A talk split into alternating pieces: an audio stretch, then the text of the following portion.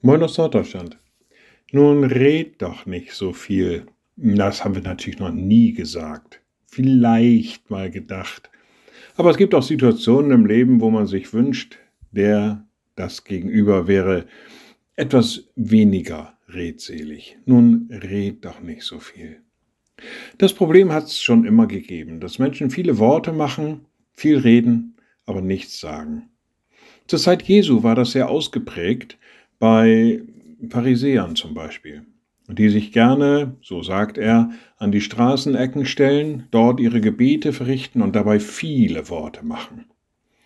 Und er sagt dann aber zu seinen Jüngern, das sollt ihr nicht so tun.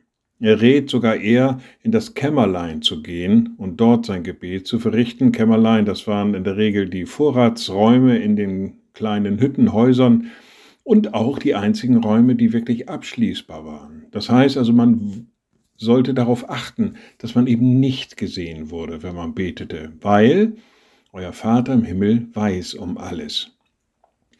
Was dann irgendwann auch zu der Frage führte oder zu der Bitte führte, Herr, lehre uns beten. Und im Matthäusevangelium finden wir das wieder, was wir immer beten, wenn wir zusammen sind, das Vaterunser. Er sagte zu ihnen, und ihr sollt also beten.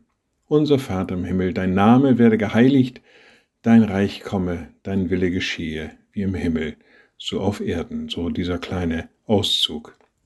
Und man muss auch schon sagen, ja, Jesus macht da nicht viele Worte, er kommt auf den Punkt. Also vielleicht auch von ihm der Hinweis, nun red doch nicht so viel, komm auf den Punkt. Liebe Schwestern und Brüder, ich lade Sie ein zu einem kurzen Gebet und anschließend zu einem gemeinsamen Vater unser.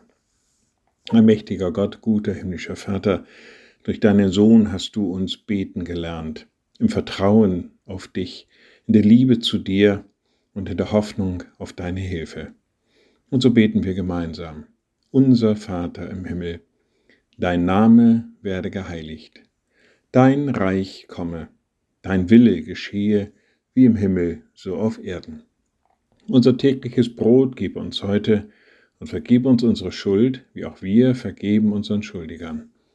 Und führe uns nicht in Versuchung, sondern erlöse uns von dem Bösen. Denn dein ist das Reich und die Kraft und die Herrlichkeit in Ewigkeit.